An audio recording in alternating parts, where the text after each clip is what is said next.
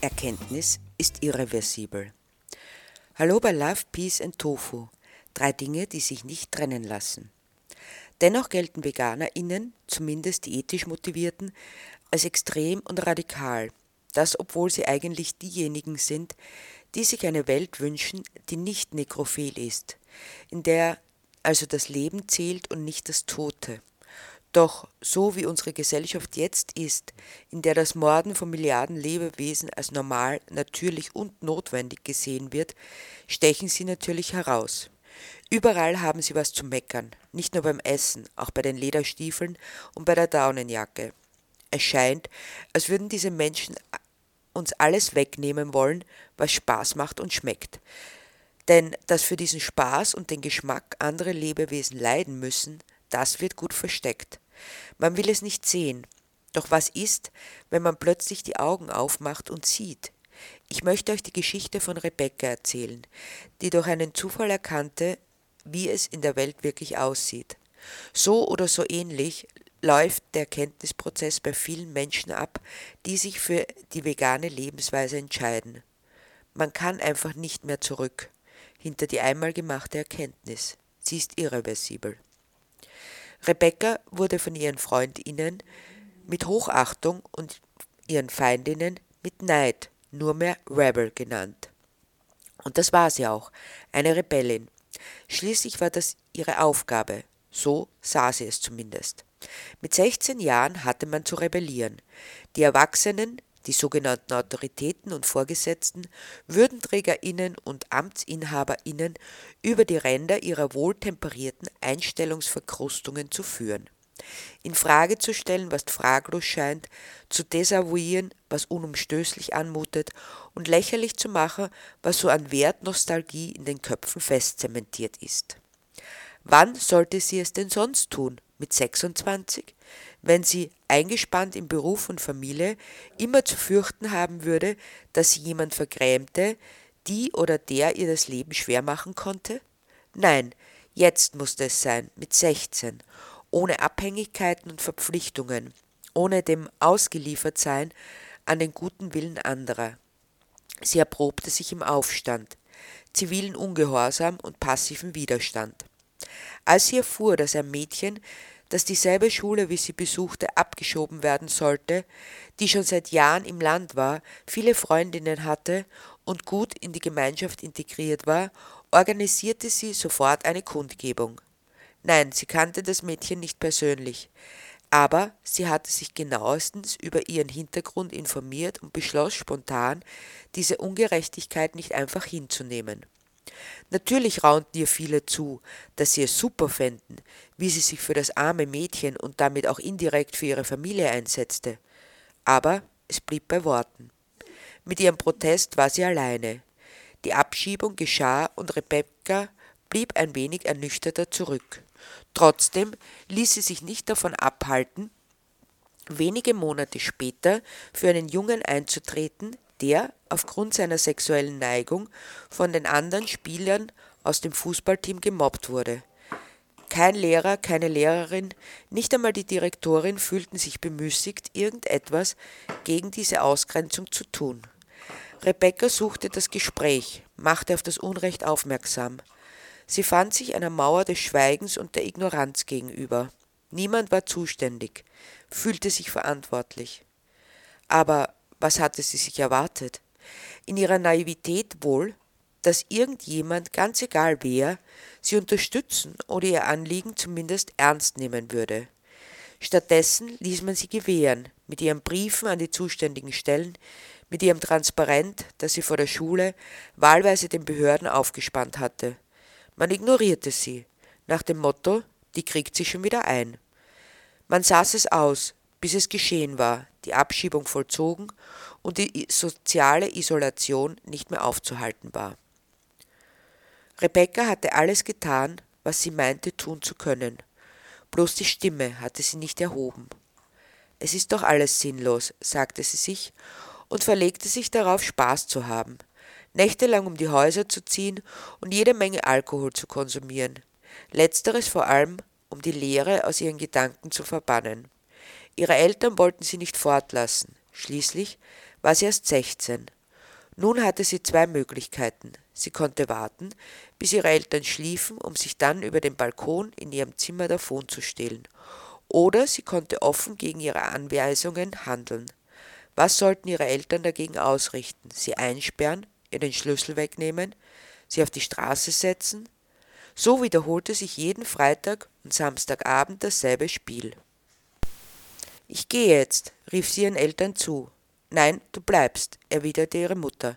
Sonst. Sonst was? fragte Rebecca amüsiert zurück. Dann streiche ich dein Taschengeld und schalte das WLAN ab. Ist recht erwiderte Rebecca schulterzuckend und ließ die Türe ins Schloss fallen. Dann traf sie sich mit ihren Freundinnen vorzugsweise in einer Studentinnenkneipe in der Innenstadt.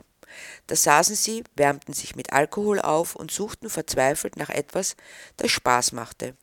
Das Nervengift trug dazu bei, dass Rebecca für einige Stunden auf all die Ungerechtigkeiten und Widersprüchlichkeiten, die Hilf und Sinnlosigkeit vergessen konnte. An einem dieser Samstagabende saßen sie wieder in der Kneipe. Rebecca, die mit ihren kurzgeschnittenen schwarzen Haaren, gekleidet in Jeans und Sweater, wie ein Junge wirkte, hatte jovial den Arm um die Schultern ihrer besten Freundin Sibylle gelegt. Lässig, wie sie meinte. Unter Mädchen war das in Ordnung. Niemand dachte etwas anderes, als dass diese beiden eben beste Freundinnen waren. Doch Rebecca ahnte, dass es nicht so war. Auch wenn sie es sich nicht eingestand, nicht einmal sich selbst gegenüber. Ihr Denken war genauso von Barrieren durchsetzt wie das jedes anderen. Vielleicht waren es bei ihr ein paar weniger. Ein einziges Mal hatte sie Sibylle geküsst. Traut ihr euch nie, hatten die Freundinnen gegrölt, woraufhin Sibylle, die sonst eher zurückhaltend war, Rebecca an sich zog und ihr einen innigen Kuss auf die Lippen drückte. Stunden später noch spürte Rebecca die Berührung, als hätte sie sich eingebrannt. Paul, ein großgewachsener, schlachsiger Kerl, der mit seinen langen Haaren wie ein Überbleibsel aus den 60er Jahren wirkte, riss sie aus ihren Gedanken. Seht mal, ist das nicht der Sohn vom Schweinebauern dort drüben? fragte er gelassen, woraufhin sich aller Augen in die Richtung wandten, in die er wies. Tatsächlich erkannten sie ihn sofort. Er war groß, breitschultrig, hatte tiefe Narben im Gesicht, wohl noch Überbleibsel von besonders ausgeprägter Akne. Man konnte sich gut vorstellen, dass er Schweine massakrierte und Menschen verprügelte, die sich ihm in den Weg stellten. In dem Stall soll es besonders grausig zugehen, fügte Paul noch hinzu. Erst kürzlich sollen dort AktivistInnen eingestiegen sein, um Fotos zu machen. Aber sie wurden erwischt und verhaftet. Igitt, wer geht denn freiwillig in einen Schweinestall? Schweine sind so schmutzig und da muss es doch fürchterlich stinken, meinte Sibylle pikiert. Deshalb ist er auch am Ortsrand gebaut worden, dass niemand etwas hört oder riecht, grummelte Paul. Was interessieren mich Schweine? warf nun Rebecca ein. Solange Menschen so schrecklich behandelt werden, da braucht man mit den Schweinen erst gar nicht anzufangen. Das sagst du nur, weil du dich nicht traust, sagte Paul herausfordernd grinsend. Er kannte seine Freundin gut genug, als dass er wusste, sie konnte das nicht einfach auf sich sitzen lassen. Schließlich gab es nichts, was sie sich nicht traute, auch wenn sie noch nicht genau wusste, worauf Paul hinaus wollte. Was soll ich mich nicht trauen? fragte Rebecca deshalb nach. Na, in den Schweinestall einbrechen, erwiderte er. Du meinst, du traust dich nicht, gab sie prompt zurück. Ich habe kein Problem damit, aber du, fuhr Paul fort, sie anzustacheln. Dann los, wir gehen hin, jetzt gleich. Dann wirst du sehen, was ich mich nicht traue, setzte Rebecca nach, stand auf und verließ das Lokal. Es war ein weiter Weg von der Innenstadt bis zum Stadtrand und über die Felder, bis sie endlich vor dem besagten Stall standen. Der Mond schien hell, so dass sie alle Einzelheiten genau erkennen konnten. Einige Momente hielten sie inne, dann steuerte Rebecca direkt den Eingang an. Vorsichtig griff sie nach der Klinke, drückte sie herunter und fand die Türe zu ihrer großen Überraschung unverschlossen. Daraufhin winkte sie Paul, der im Feld stehen geblieben war und wirkte, als wollte er sich keinen Schritt vorwärts bewegen. Rebecca war verärgert. Wer sich hier nicht traut, dachte sie noch, während sie zu Paul hinüberging, ihn grob am Arm packte und hinter sich herzog. Ich mich nicht trauen, knurrte sie, als sie die Türe öffnete. Sofort schlug ihnen ein bestialischer Gestank entgegen. Ihre Augen begannen zu tränen und Rebekkas Magen rebellierte. Wie konnte man es da drinnen aushalten? schoss es ihr durch den Kopf. Waren die Nasen der Schweine nicht noch viel sensibler als ihre? Ja, mehr noch als die von Hunden? Sie versuchte sich zu erinnern, was sie im Biologieunterricht über Schweine gelernt hatte. Intelligent, sozial, bewegungsfreudig, fiel ihr prompt ein, als sie den Stall betraten. Triumphierend wandte sie sich zu Paul. Siehst, ich trau mich. Dann erst wandte sie sich dem Inneren des Stalles zu und meinte ihren Augen nicht trauen zu können. In kotverschmierten Buchten lagen Schweine, die gerade so viel Platz hatten, dass sie sich niederlegen konnten. Da war kein Zentimeter Platz dazwischen. Ihre Haut war übersät von Wunden. Viele von ihnen hatten blutverkrustete Schwänze und Ohren. An den Gelenken zeigten sich große Geschwüre. Als die ersten Schweine die Eindringlinge bemerkten, sprangen sie auf und fingen an zu schreien. Sie wollten laufen, ob weg oder zu ihr hin, war nicht klar, weil sie sich höchstens ein paar Zentimeter bewegen konnten, bevor sie über das nächste Schwein stolperten. Manche, so erkannte Rebecca bei näherem Hinsehen, waren so schwer verletzt, dass sie nicht einmal mehr aufstehen konnten. Teilnahmslos ließen sie alles geschehen, was die anderen machten. Eine Bucht nach der anderen leuchtete sie mit ihrer Taschenlampe aus, doch überall bot sich dasselbe Bild. Als sie meinte, es könnte nicht mehr schlimmer kommen, entdeckte sie ein Schwein, das am Boden lag. Wohl noch nicht ganz tot, denn es atmete noch flach, aber dennoch wurde es von den Artgenossen angefressen. Bei lebendigem Leib aufgefressen, fuhr es ihr durch den Kopf. Ihre Knie gaben nach, so dass sie an Ort und Stelle zusammenbrach, während ihre heißen Tränen übers Gesicht liefen, die nicht zu versiegen schienen. Tränen der Wut und der Verzweiflung über die Erkenntnis, welcher Schmerz fühlende Wesen angetan wurde, inmitten einer aufgeklärten, sich human schimpfenden Gesellschaft. Eingepfercht, verlassen, ausgeblutet, das war die Realität, während im Fernsehen fröhlich Ferkel über dem Bildschirm liefen. Tierwohl, ja, das wurde großgeschrieben in Österreich, aber nicht gelebt. Rebecca wusste nicht, wie lange sie da gelegen hatte, sich dem Jammer und dem Selbstmitleid hingebend. Irgendwann fühlte sie sich an den Armen und Beinen gepackt und hinausgetragen. Ihre Tränen waren versiegt mittlerweile. Widerstandslos ließ sie es geschehen, dass sie in ein Auto verfrachtet und weggebracht wurde. An den Uniformen erkannte sie, dass es sich um PolizistInnen handelte. Auf der Wache wurde sie auf einen Stuhl gesetzt und mit Fragen bombardiert. Aber sie brachte kein Wort heraus, kein einziges.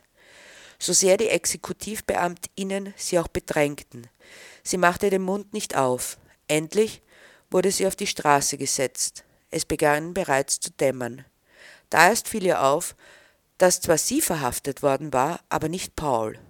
Er hat sich aus dem Staub gemacht, dachte Rebecca. Aber es war ihr egal, sie wollte bloß noch nach Hause und sich die Decke über den Kopf ziehen, als könnte sie damit die Bilder, die Gerüche und die Geräusche wieder loswerden. Doch es gelang nicht. Was man einmal gesehen hat, kann man nicht ungesehen machen. Es ist unmöglich, eine einmal gemachte Erkenntnis ungeschehen werden zu lassen und plötzlich wurde ihr bewusst, warum die meisten Menschen nicht nach Erkenntnis streben, sondern viel lieber vor den Bildern verharren, die ihnen gezeigt werden, wie die Menschen in Platons Höhlengleichnis.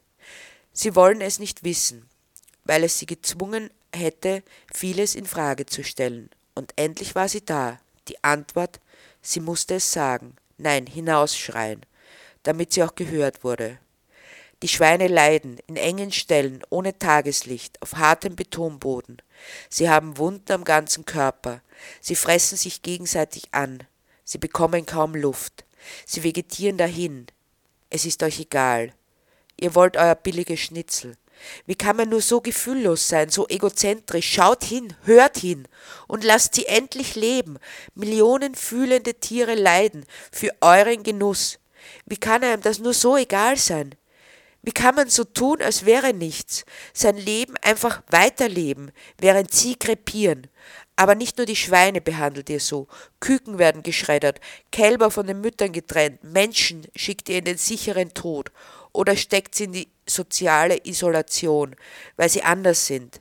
Ihr seid keine Menschen, sondern gefühl- und hirnlose Psychopathen. Ihr kotzt mich an, ihr widert mich an. Und ihre Stimme hallte durch die Straßen, während sich die Menschen verschämt abwandten. Worte konnte man vergessen, Bilder, die sie zeigte, nicht ansehen. Man will die Erkenntnis nicht, hinter die man nicht mehr zurückkommt.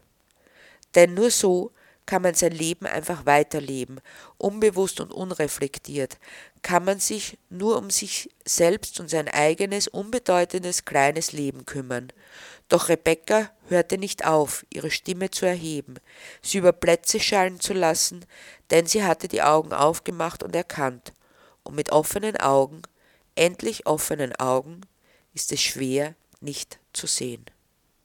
Man kann nicht einfach mehr die Augen zumachen und so tun, als gäbe es das alles nicht. Und vielleicht wird die Vorgangsweise der AktivistInnen besser verständlich, die sich für das Leben in all seinen Facetten einsetzen. Für eine Welt voller Love, Peace and Tofu.